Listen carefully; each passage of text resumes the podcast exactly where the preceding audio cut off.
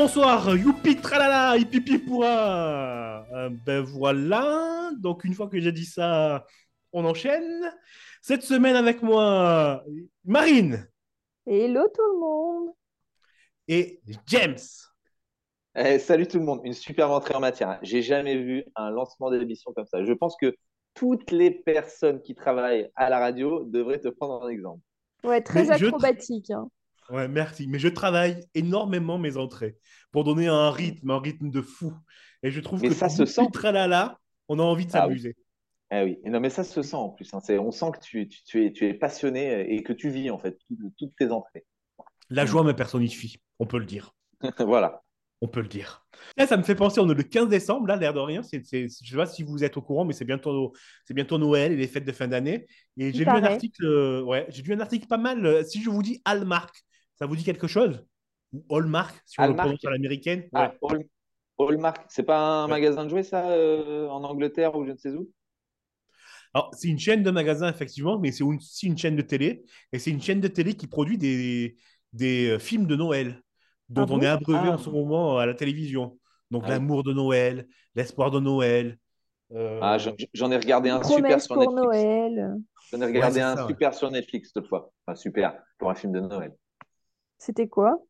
Oh, c'était euh, euh, Family Switch, je crois. C'est un peu le même pitch que comment ça s'appelait? Freaky Friday euh, avec euh, avec Jamie Lee Curtis là, et euh, et euh, la chanteuse là, je sais plus comment, euh, Miley Cyrus, je crois, ou je sais plus quelle chanteuse, euh, une égérie Disney. Et là, c'est euh, c'est une famille de quatre, euh, bon voilà, qui se prennent un peu ils se prennent un peu la tête et en fait ils switchent. Donc euh, il y a la mère qui se retrouve dans le corps de sa fille, la fille dans le corps de sa mère, le fils dans le corps de son père et le père dans le corps du fils et le bébé dans le corps du chien et le chien dans le corps du bébé. C'est c'est assez cocasse, c'est assez drôle. Il y a des situations bien sympas. Quelle horreur, le bébé, le bébé dans le corps du chien. Ouais, c'est vraiment les moments les, les, les plus drôles, les plus drôles du film où euh, il y a le chien qui marche debout et puis euh, et puis le, le, le bébé qui pisse dans les plantes et qui bouffe les croquettes. Ça, ça m'a ça m'a fait rigoler. Bah, dans le même style, ça me fait penser au film de Dubosc là, que j'ai regardé ce week-end sur le sens de la famille, où pareil, ils changent tous de, la- le corps passe, euh, enfin, l'esprit passe dans le corps des autres membres de la Ah bah famille. d'accord. Ouais, c'est peut-être un remake alors, s'il faut. Je pense pas que c'est une idée originale, même euh, celui de Dubosc. hein. Ouais, je pense que c'est ça surtout. C'est, ça, a été fait euh, beaucoup trop de fois pour qu'on puisse dire encore c'est c'est un film original. Ouais. Ah ben, c'est très bien, ça fait une bonne transition avec la suite. Euh, de quoi on va parler aujourd'hui? On va recevoir Isaac, un jeune rappeur. Euh, on va parler un petit peu de son, euh, de son talent pour euh, l'écriture. Nous parlerons des Trois Mousquetaires, de Willy Wonka et bien d'autres choses. Vous allez voir, j'ai une petite surprise. Mais on enchaîne tout de suite avec le cinéma. Dame, je n'écrirai rien sur ce film, c'est une merde. Alors, va sortir euh, le 18, il me semble, ou le 13, j'ai oublié la date. Euh, je suis désolé, vous m'excuserez. Euh, le film Wonka avec Timothée Chalamet. Euh, et moi, ce film me fait peur pour diverses raisons. Ah ben, D'abord, je voudrais savoir, vous, comment vous avez trouvé les adaptations de Willy Wonka au cinéma, notamment par Tim Burton, ou le tout premier, dans les années 70, avec Jane Wilder, il me semble. Euh, quel, euh, lequel avez-vous préféré Comment vous voyez le personnage J'aimerais bien, j'aimerais bien qu'on parle de ça avant de, de- de parler de, de la suite. Bon, Tim Burton, la référence, hein, la base, hein, avec, Ah bah avec, un ouais. excell- avec un excellent Johnny Depp. euh, non, moi, j'ai, j'ai- moi, je suis vraiment hype. Je- je- j'adore ce personnage, j'adore cet univers. J'espère qu'ils vont en avoir fait quelque chose de bien pour, euh, pour le Wonka. Mais pour, pour, le premier, pour le premier sujet, donc Charlie et la chocolaterie, euh, ouais, non, moi, c'est, c'est, j'ai, vraiment, j'aime vraiment beaucoup cet univers. Euh, alors effectivement, avant de, de vous dire pourquoi j'ai peur, je, euh, je- je voudrais bien parler du, du livre original et du, du- du personnage de, de Willy Wonka, qui est quand même un personnage euh, qui est reclus de, de la société, qui est extrêmement cynique, qui n'a pas une bonne euh, image des, des- des êtres humains euh, et des enfants, notamment dans le film de Tim Burton, qui est, je rejoins euh, James, qui est une, une référence. Euh, donc il y a ce personnage-là qui, qui existe. Et euh, j'ai un petit peu peur qu'en regarde, en voyant la, bande-annonce, on s'éloigne énormément de ce, de ce personnage un peu, euh, un peu repoussoir pour les enfants et qu'on tombe dans une petite bluette de, de Noël. C'est ma, ma plus grosse crainte avec, euh, avec ce film. Je suis d'accord avec toi. Moi, quand j'avais lu euh, à l'école et après, euh, plus tard, euh, Charlie et la chocolaterie de Roald Dahl, euh, et même Charlie et le grand ascenseur de verre, je crois que c'était la suite, euh, il me faisait peur, Wonka. Enfin, je le trouvais très. euh, C'était le méchant, le. Enfin, pas le méchant, mais le grand adulte qui fait peur et en même temps qui a un côté un peu mystérieux avec tous ses, ses pouvoirs et ses Oompa Loompa. Et c'est sûr qu'avec Tim. Burton, il était plus. un peu plus simplé, un peu plus sympa. Ah, très inquiétant quand même. Quand on va dans la, Ah ouais, ah, moi je trouve quand on va dans la profondeur du personnage, elle est hyper inquiétante. Il y a juste l'histoire avec son père qui du coup l'humanise beaucoup plus, mais sinon, euh, le personnage en soi, tant qu'on n'a pas son histoire passée, euh, elle est vraiment très, très sombre. Ouais, je suis d'accord. hein. Je ne l'ai pas trouvé, moi, euh, amusant dans Tim Burton. Au contraire, la, façon dont il apparaît dans, dans dans le film, elle est inquiétante, quoi. Il n'apparaît pas dans le siège qui est en train de cramer et il est en train d'applaudir. Ah, c'est super, c'est super. Euh, il est, il est fou. Puis quand les personnages, là, les enfants, disparaissent au fur et à mesure à cause de leur, de leur, euh, de leur, de leur, euh, de leurs défauts, euh, tu, tu sens qu'il en a, en a rien à foutre, quoi. Ouais, mais je trouve que. euh, moi, quand je l'ai vu en étant enfant, je trouvais juste que c'était un, un grand fou, pas un. Enfin, moi, en tant qu'enfant, je le voyais comme un grand fou, pas comme un torturé, presque malade euh, psychique, quoi. Ouais, oui, je vois, je vois ce que tu veux dire. En sachant que l'histoire avec le, le- le père dentiste, c'est Oui. euh, une, une explication facile, ça l'humanise peut-être un peu trop, quoi. Mm. Effectivement. Mm. Vous avez vu la bande-annonce donc du nouveau qui arrive? Oui. Oui. et vous n'avez pas la même crainte? Vous ne pensez pas que ça va être un film de Noël? Ah si, mais c'est, c'est- je pense que c'est pensé comme ça. hein. Je pense qu'on va pas du tout avoir de part, de part sombre euh, du, du personnage. Je pense qu'on va vraiment être euh, sur, euh, sur quelqu'un de très sympathique. Euh, bon, en plus, avec la belle gueule angélique de Timothée Chalamet, on- ils Mm. vont, ils vont pas nous faire un personnage torturé. Je pense qu'ils vont nous faire un personnage peut-être un peu décalé, mais, mais par contre, voilà, qui, qui va créer son entreprise, euh, sa chocolaterie, et qui va parcourir le monde pour aller trouver des Oompa Loompa et, et ses Mm. recettes euh, magiques. Mais je pense que oui, on va être aux antipodes de, de ce qu'a proposé Tim Burton et de ce que peut proposer euh, le livre. Mais on peut se tromper. Mais c'est pas pour ça que ce sera pas bon. Pour moi, Willy Wonka, c'est un peu le monsieur, euh, monsieur royal du cirque, en fait, dans ce film-là, dans le nouveau. Il va animer son truc, là, tout le monde, euh, dans la joie et dans la bonne humeur, mais ce sera pas cynique, euh, ce sera pas du tout Ouais. cynique. Ce qui fait peur aussi, c'est les interviews du, du réalisateur qui dit des choses contradictoires. C'est-à-dire qu'il dit qu'il est, euh, qu'il veut faire un préquel non pas à Tim Burton, il veut s'éloigner de la version de Tim Burton, donc du, du, du, cynisme de, de, de, de, de Willy Wonka, et de faire un préquel au premier, euh, au premier film qui, avait été réalisé par Mel Stuart, qui était beaucoup plus coloré, beaucoup plus fun, avec Jane Wilder dans le, dans le rôle titre. Euh, et, euh, et, ça fait peur. Et dans le même temps, il dit que ce qu'il adore dans le personnage, c'est le cynisme de Willy Wonka qui s'est euh, s'est retiré du monde.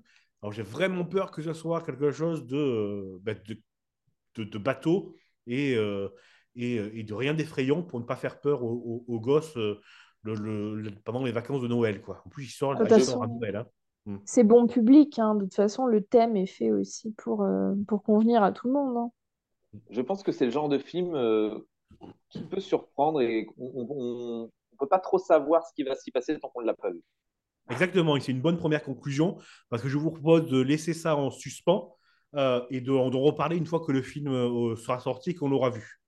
J'ai lu un article aussi sur, euh, sur, euh, sur Timothée Chalamet, moi, qui m'a qui m'a interpellé, j'ai bien aimé. Euh, j'ai lu qu'il avait un point commun avec Harry Styles et euh, Tom Holland. Est-ce que vous pouvez savoir lequel? Euh, La date de naissance. les beaux gosses. Bah, Harry Styles, tu trouves que Harry Styles il est beau gosse? Bah, ils, ont tous cette... ils ont tous les trois cette fame des, des ados, quoi. Ouais, ouais, c'est euh, c'est pas mal. On, on, touche un petit peu la, la solution. Vous inquiétez pas, c'est pas une question euh, qui va vous, faire gagner un, point ou vous faire choisir une chanson, mais c'est euh, une question parce que moi, j'avais pas vu ça comme ça et, j'ai lu ça dans un livre, en fait, dans un article, puis dans un livre que je suis en train de lire et, on enverra une invitation à, à son autrice parce qu'elle elle soulève un sujet qui, moi, m'intéresse et que je trouve intéressant Ce qu'a dit Marine est pas mal. Elle parlait d'adolescents. Effectivement, c'est quelque chose de nouveau, en tout cas, pour la jeune génération, qui est quelque chose d'important, je pense. Les cheveux longs? Ça, ça, ça fait partie, hein, ça fait partie du tout. Ils sont Les transgenres. cheveux longs, euh, la façon dont il a été, euh, dont il s'habille, euh, la façon dont il communique. Il est transidentitaire. Ah, le... Non, le pronom euh, inclusif. Yel. Yel. Oui, c'est, en, fait, vous, vous avez raison, c'est un peu tout ça à la fois. C'est, euh, alors, le livre dont, dont je parle, il a été écrit par la journaliste Aline Laurent Maillard. Et, et je vais vous dire le titre du, euh, de son livre et, tout- et vous allez comprendre à quoi je fais référence. Libéré de la masculinité, comment Timothée Chalamet m'a fait croire à l'homme nouveau? J'ai commencé à le lire, mais je n'ai pas encore terminé. Mais ce que raconte le livre, euh, ben, c'est comment ces trois gars-là, Oui, ils Harry ont pas. Je vois, je vois ce que tu veux dire. Ils ont pas la. Ils ont pas la le, le physique euh, du super euh, beau gosse, hyper euh, avec euh, les gros muscles qui va à la salle euh, toutes les semaines. Non, non, c'est plutôt les sportifs du dimanche ou même les, les, les non sportifs euh, et qui, qui arrivent, qui arrivent malgré tout à, à se, à se hisser euh, tout en haut euh, du box-office hollywoodien. Ouais, puis qui assument leur féminité, euh, le côté un peu ouvert d'esprit. Ouais, c'est surtout ça, Marine. Effectivement, tu as touché, mis le doigt où il fallait. Euh, on se souvient que Timothée Chalamet était allé à une, à une euh, cérémonie de remise de prix avec une, avec une robe. Euh, Tom Ouais, Holland ouais, a dansé sur Um- Umbrella de Beyoncé, euh, habillé euh, avec des tenues subjectives. Il, Harry Styles fait des clins d'œil énormes à la communauté LGBT, plus, etc., etc.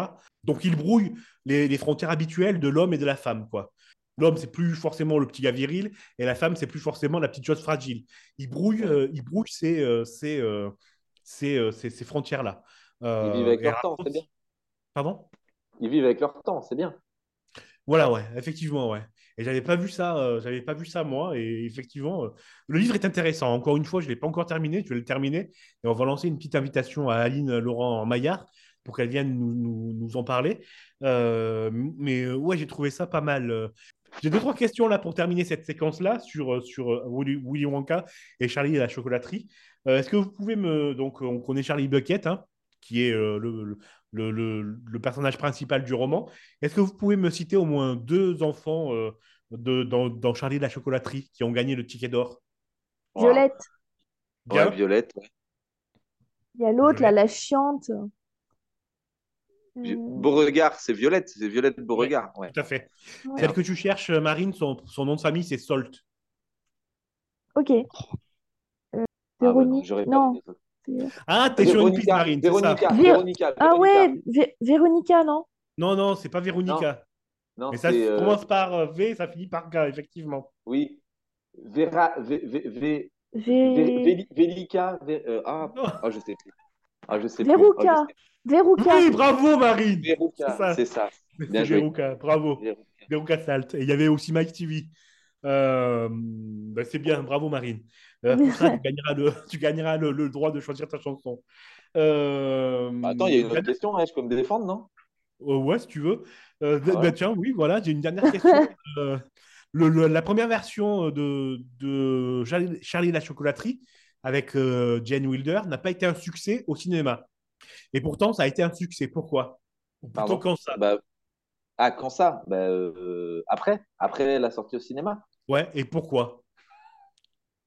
Pourquoi? Et comment? Euh, Et comment? Parce qu'il a été, euh, il a été, il a été exporté dans un autre pays où il a fait un carton et du coup euh, le, pays d'origine il est réintéressé? Non, non, Il a gagné des prix ailleurs? non. Ah, en cassette, il a, il y a qu'en cassette vidéo qu'il a marché?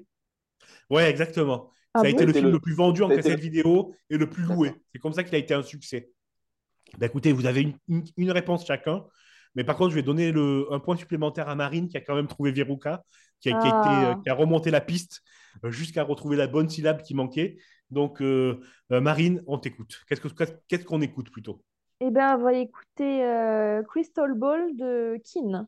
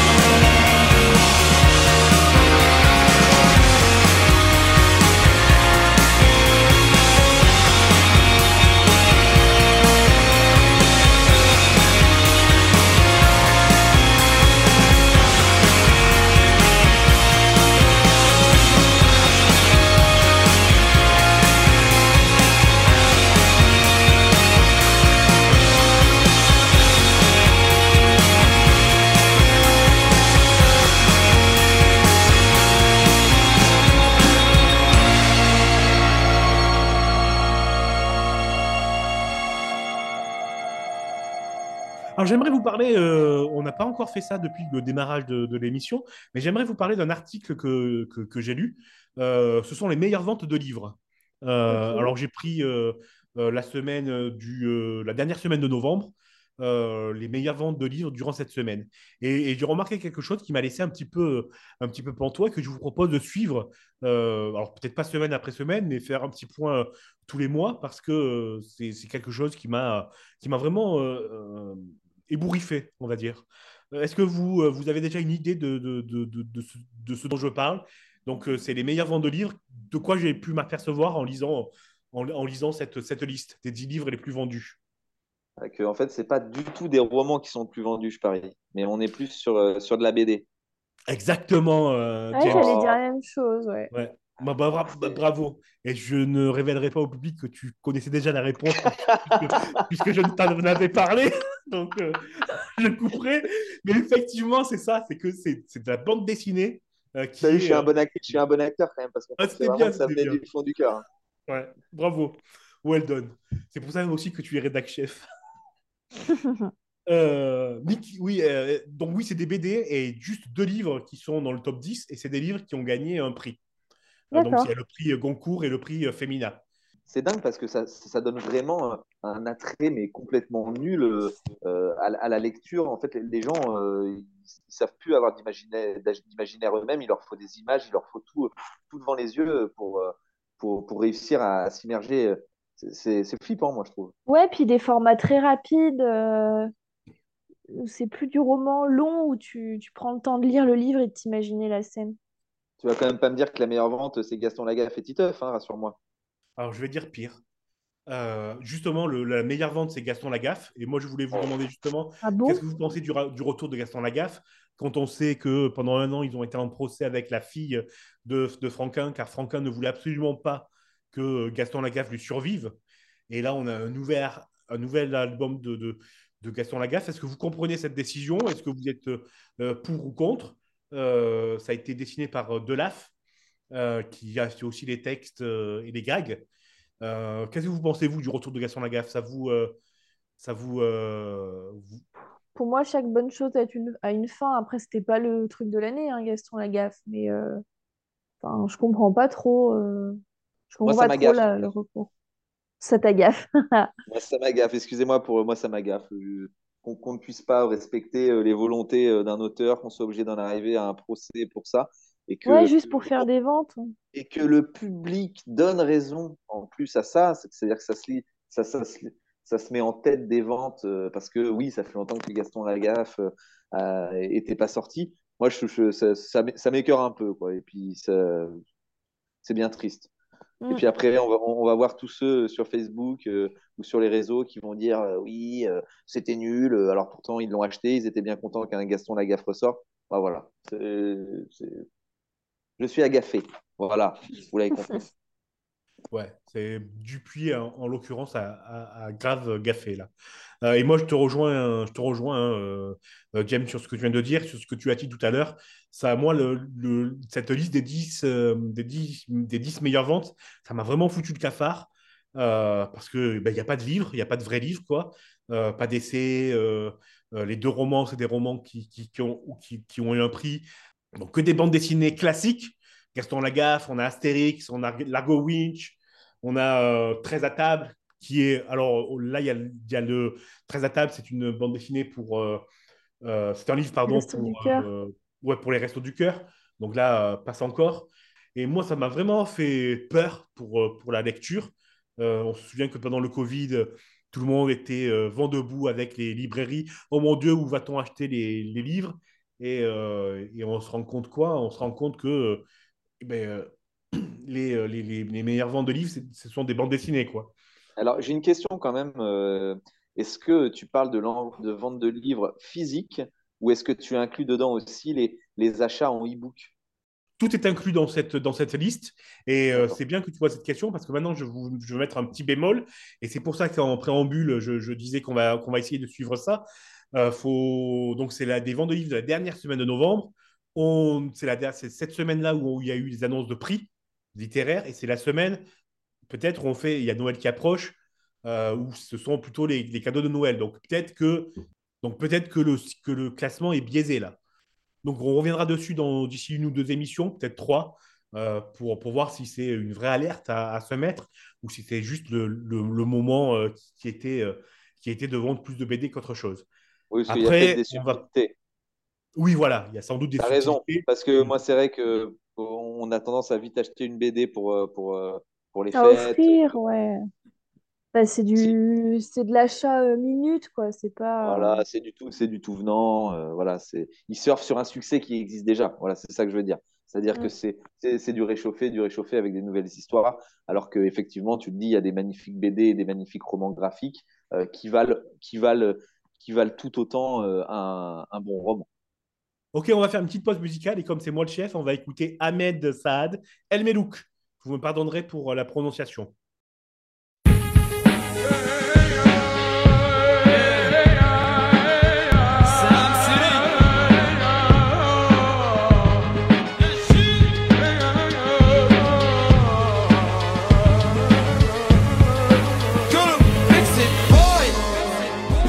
أنا مش شايف فيكم حد. أنتوا عيال عايشين على الحق. كل الناس عارفاكوا على القد كل الناس عارفة إني غشيم. عمري في يوم ما احتجت لحد. مش تفخيم والله بجد. واقف وسط الكل اسد ما تربتش إن أبقى لئيم.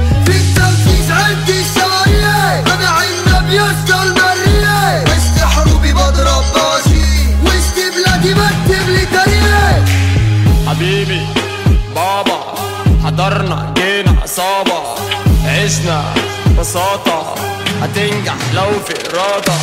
ما احتجتش حتى ناس أنا نفسي الون أرقام بترن بتزن على التليفون. حبوني لما وصلت تلونهم بتلون. كورتك تيجي عارضة كورتي تيجي جون. سكوت سكوت سكوت سكوت جت الملوك ملوك ملوك. مفيش هروب هروب هروب. من الأسود من الأسود.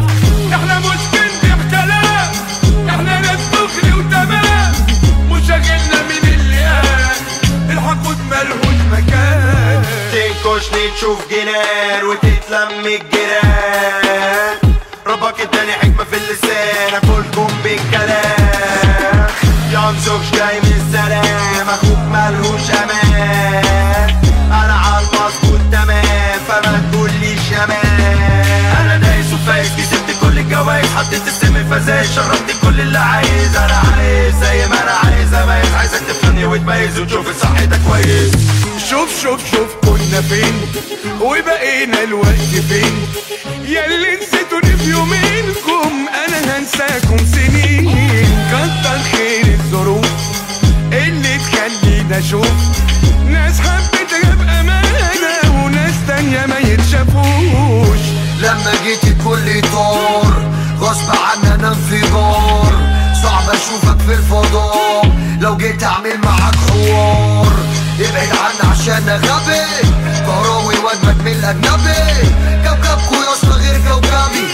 بتقولي واحدة سوق تطار. أنا جامد أنا جامد أنا شيك.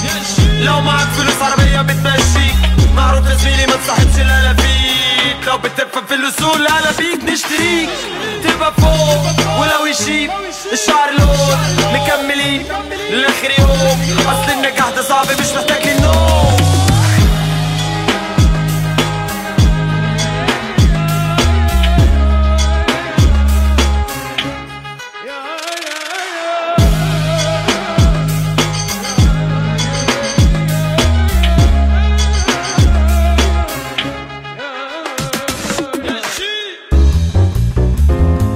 Madame, je n'écrirai rien sur ce film, c'est une merde. Retour au cinéma pour parler du- euh, d'un film qui va bientôt sortir, Les Trois Mousquetaires Milady, qui est la deuxième partie des Trois Mousquetaires euh, d'Artagnan, qui était sorti euh, en avril, mai ou juin, j'ai oublié la date. Euh, on va commencer par ça. Euh, je crois que vous l'avez tous vu, hein, c'est ça? Ouais. Ok. Tout à fait. Alors moi, je vais tout de suite vous dire, hein, j'ai détesté ce, ce- ce film. Euh, je vais vous expliquer les raisons. Euh, D'abord, un petit mot pour le livre. Euh, Je suis fan d'Alexandre Dumas, donc euh, la trilogie, elle est, elle est parfaite. Si vous ne l'avez pas lu, foncez, foncez dessus. Marine, tu nous parles du, du, du- film. Qu'est-ce que tu en as pensé, toi, du premier, du premier volet? Oh, j'ai pas aimé. Je... Au bout d'une demi-heure, je crois, j'ai stoppé. Je trouvais ça trop long, trop, trop long à démarrer. J'arrivais pas à me mettre dedans et malgré le fait que ça soit un film français, j'ai pas tenu. James? Ben, moi, à l'inverse, j'ai vraiment passé un super bon moment euh, avec des super acteurs. euh, voilà, euh, donc un bon casting. On a rarement des, des films français qui sortent de la comédie ou du film d'auteur. Et là, on est à mi-chemin entre le film de super-héros avec de la cascade, de la bataille, un peu d'humour. Bah, je, je vous trouve dur en fait sur, sur le fait, sur le fait de dire, de dire que c'est mauvais. Euh, parce que euh, ben voilà, ça, change un peu et, je pense que c'est ce qui manque un peu plus euh, en France, des films comme ça. Alors, moi, je vais te dire non. Surtout, ne refaites pas de ce genre de film, s'il vous plaît. Ayez un peu plus d'ambition. Je vais vous expliquer, moi, pourquoi je n'ai pas supporté ce film. Parce qu'une fois de plus, comme pas mal de films français, il y a, par exemple, Edmond qui me, qui me revient, qui me vient en tête. L'histoire de Edmond, Edmond Rostand, qui a été une pièce de théâtre, puis un, film. Euh, les acteurs jouent comme s'ils étaient au théâtre. C'est-à-dire que les, films français oublient complètement ce qu'est le cinéma, pourquoi on vient au cinéma, et ils nous font une pièce de théâtre. Donc, ils se regardent jouer, ils ont, un phrasé de, théâtre, ils ont un phrasé de la comédie française, ils ont, un phrasé auquel, qui n'est plus de notre temps, de notre époque. Euh, euh, et moi, pour moi, oui, quand je vois ça, je me lève et je me casse de la salle. Et moi, j'adore pas, ça. Moi, j'adore ça parce que c'est hyper identitaire, je trouve. Tu vois? Identitaire? Comment Bah, ça? identitaire, justement, tu, tu parles de, tu parles de jouer comme, euh, co- comme, à la comédie française, euh, voilà, de ne pas sortir de ces rangs-là, mais je trouve que c'est, l'identité aussi de la France. Et moi, j'adore aller voir un film et, et avoir l'impression de me retrouver euh, sur une scène, sur une scène de théâtre. Ah ouais, mais moi, si je veux voir un théâtre, euh, une pièce de théâtre, je vais au théâtre. Et ça me dérange pas si les acteurs jouent comme ça. C'est ce qu'on attend d'eux. Ok, d'accord. Euh, mais par contre, au cinéma, ne, me, ne me joue pas ta grande scène du 8, quoi. Ta grande scène de l'acte 2 à scène 8. Je- je- Fais-moi fais-moi un film, quoi. Donc, euh, non, Ah, je suis moi, pas du tout d'accord avec toi. ah, moi, j'ai adoré. J'ai, vraiment adoré. J'ai vraiment euh, très, très hâte que le deuxième, que le deuxième volet sorte. Mais moi, je vous mets au défi, hein, et je vous mets au défi de me trouver un film dans lequel des Français jouent. Alors, un film américain ou anglais avec des, des acteurs français. Et je vous défie de, de, de, de me prouver que l'acteur français joue aussi bien que son collègue. Euh, je, je crois que tu en ai déjà parlé là, hein, mais si vous regardez Un- Inglourious Bastard de Quentin Tarantino, quand les Français arrivent, le film plonge. Euh, ils ont, euh, ils Ouais, pas le ouais. niveau. Les acteurs français n'ont pas le niveau parce qu'ils sont, parce qu'ils ont, euh, ben, parce que les acteurs français sont formés comme pour jouer à la comédie française et pas pour jouer au cinéma. faux, faux. Ce Lambert sont des aristocrates. Les acteurs français sont des putains Ouais. d'aristocrates. Oui, d'accord, peut-être, mais Lambert Wilson, Matrix, ça va complètement avec son personnage du mérovingien. Et, son rôle, il est juste magnifique dans Matrix. Ah oui, mais parce qu'ils jouent le français. Ah bah peut-être, d'accord. bah, peut-être, mais génial.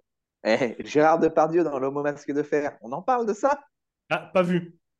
Non. T'as Ouais. jamais vu L'homme au masque de fer avec DiCaprio? Ah non, jamais vu. Ah, je l'ai pas vu. Ah, il est super regarde. ce film. Et en plus, on a un magnifique Gérard Depardieu dedans, qui joue euh, Porthos, justement, qui joue un mousquetaire. Eh bien, je le regarderai. Je le note. Ma- Marine, ton sentiment sur ce que j'ai dit? Oui. Ouais, je suis assez d'accord sur le, le fait que c'est un phrasé de théâtre. Après, euh, je comprends aussi qu'il y a une importance sur les dialogues euh, pour les films français, mais euh, c'était lourd. Moi, je l'ai pas, je l'ai pas aimé et je regarderai pas le prochain. Écoutez, on va terminer avec une petite interview. On reçoit Isaac, un rappeur, un jeune rappeur, euh, dont j'apprécie énormément les textes. Ils sont vraiment, très forts, les textes. On écoute cet extrait et l'inté- l'intégralité de l'interview est disponible dans, l'émission précédemment dans, euh, sur toutes les plateformes de streaming audio. On écoute. Et j'ai choisi Isaac en référence à, l'auteur qui m'a le plus impacté à- au moment le plus important de ma vie, c'est-à-dire Isaac Asimov, avec euh, son cycle de la Fondation. Et euh, Isaac, c'était ISA ISAAC, normalement. Et des Isaac, il y en a énormément dans la musique. Et euh, pour des questions de référencement, pour des questions de, de ne pas être perdu parmi tous ces Isaac, euh, j'ai choisi de, de, juste changer et de faire euh, ISA 2C. Donc l'orthographe particulière tient juste à des raisons de... Quand euh, je voulais taper mon pseudo et tout de suite trouver. Et pour le masque, le masque c'est une, une, réponse un peu plus complexe. Je l'explique dans Lettre, Lettre à ma grand-mère, euh, qui est sur Esquisse partie 1, je crois j'ai passé ma vie à porter des masques au sens euh, métaphorique, à montrer des masques, à avoir le masque en famille, à avoir le masque avec mes amis, avoir etc. et en souffrir beaucoup. Et alors que je me suis enfin débarrassé de tous ces masques dans ma vie personnelle et alors que ma musique et ma musique c'est profondément moi dans toute sa plus c'est-à-dire un moi authentique, ma musique c'est moi ce masque, je dis dans Lettre à ma grand-mère, euh, ce masque c'est le dernier que je porte et le dernier que je porterai, alors je veux que ce soit le plus beau. Mais voilà, Isaac, c'est aussi, euh, c'est pour aussi dissocier le moi de, Isaac, de, de ce projet en fait. C'est plus qu'un, c'est pas un nom d'artiste, c'est plus un nom de projet. Voilà, c'est le deuxième que je fais. Le premier n'était pas portable, euh, même si c'était le plus beau à mon sens. Et celui-là, c'est plus le masque, voilà, pour les interviews, concerts. Même euh, sur Instagram, ça s'appelle Isaac Artwork. C'est que à cette époque-là, j'étais un touche à tout, et je le suis toujours. Et je voulais à la fois, moi dans mon quotidien, dans ma manière de créer, je partageais à la fois mes créations graphiques, mes sculptures, je partageais tout l'aspect artistique. Et très vite, je me suis rendu compte que d'un point de vue stratégique, c'était mauvais de, que, que, tout soit mélangé sous un seul et même pseudo. Donc je me suis dit, ok, Isaac, ça va être un projet bien précis, la musique, et comment, comment partager ma musique. Et Eudros, euh, c'était euh, tout le reste. Il, avait, il avait sa page personnelle, etc. Et en l'occurrence, Eudros, pourquoi est-ce qu'il est, dans, cité sur les premiers albums? C'est parce que c'est lui, donc moi, qui a fait les prods. C'est-à-dire la production, euh, le son, les sonorités, tout, et j'en fais encore. J'ai laissé Oudros de côté. Non pas parce que j'arrête de faire de la sculpture ou quoi que ce soit, mais parce que euh, je n'ai plus l'envie de la partager. Je n'y vois aucun intérêt, je le fais pour moi. Et du coup, tout devient, tout repose maintenant sur Isaac. Voilà, j'ai plus cette envie euh, presque schizophrénique de partager, de mettre un nom pour chacun. Non, je, je m'embête pas. Déjà, il y a Isaac, il y a un masque. Allez, ça suffit. C'est une nécessité, c'est c'est une nécessité qui est propre à moi-même. C'est-à-dire que je ne peux pas partager autant dans mes mots si je ne cache pas ma personne d'une certaine manière. Et même, euh, même euh, dans mes premières expériences sur scène ou en public, je me suis rendu compte que enfiler ce masque avant de commencer à rapper, alors que j'étais avec les gens sans le masque, je discutais avec eux, on parlait musique, on parlait artistique, mais le moment où ça y est, là c'est le moment de parler de soi, de, prendre le rôle vraiment d'Isaac, c'est-à-dire de celui qui va déclamer son texte, texte qui est personnel. C'est une forme de, de mise à distance du monde en fait, pour moi. C'est une forme de mise à distance du monde, de me dire je me coupe du monde, et là je vais déclamer mon texte, et quand je le retire, c'est comme si c'était quelqu'un d'autre. C'est pour ça aussi que j'en parle à la troisième personne. C'est comme si c'était quelqu'un d'autre, mais c'est juste une manière de moi de me préserver cette question de la sincérité, euh, c'est parce que je suis devenu authentique dans ma vie de tous les jours et que j'ai enfin mis un terme à tous ces masques, parce que c'est récent cette authenticité et cette capacité à m'assumer comme je suis, que ce soit dans mon métier, que ce soit dans ma vie privée, que ce soit avec mes amis, que ce soit avec ma famille, c'est très récent dans ma vie, ça doit dater de deux ou trois ans. Et, et c'est pour ça que c'est à mettre en parallèle avec le masque. C'est-à-dire que cette sincérité, finalement, le masque est une manière de ne surtout pas me brimer. De ne surtout pas me dire Ah non, là c'est pas possible, je peux pas dire ça, il y a un tel qui écoute, il y a un tel qui va savoir que c'est moi, il y a un tel qui va se dire ça. Justement, cette, cette manière de préserver entre guillemets cet anonymat, c'est une manière de me dire Non, moi je veux que ma musique soit pure, soit sincère, soit authentique. Et pour ça, j'ai besoin, que, j'ai besoin de ce masque. Au début, je voulais que ce soit un anonymat euh, radical. Hein. C'est-à-dire ça, c'est une évolution récente. Je voulais que ce soit un anonymat radical. Je voulais presque dans une paranoïa et une angoisse me dire mais imagine, euh, imagine, patati patata, m'imaginer tous les scénarios où euh, ou ma musique, ou ce que je fais pour avoir un impact sur ma vie familiale. Et là, je pourrais avoir des milliers d'exemples d'artistes. Le premier qui me vient, c'est Orelsan avec une de ses chansons qui avait parlé d'un dîner de famille et il avait raconté en interview que ça lui avait posé plein de problèmes. Et moi, j'ai beaucoup entendu beaucoup d'artistes se plaindre de, leur perte d'anonymat. Donc au début, il y avait une forme d'angoisse et je crois qu'un des plus gros déclics que j'ai eu, c'est quand justement on parlait de l'enseignement, c'est quand j'ai commencé à partager certaines de mes chansons, les plus, légères, les plus, aseptisées presque, mais certaines de mes chansons à mes élèves. Et ça, ça a été, euh, un gros déclic de me dire, bah, il se passe rien en fait. Tout va bien, tout va bien. Regarde, tu leur as fait écouter une chanson, même tu parlais d'Anira. Anira, mes élèves, ils l'ont entendue. Euh, qui, est, et, qui est une chanson qui est extrêmement sincère, qui est extrêmement, euh, qui est extrêmement intime finalement.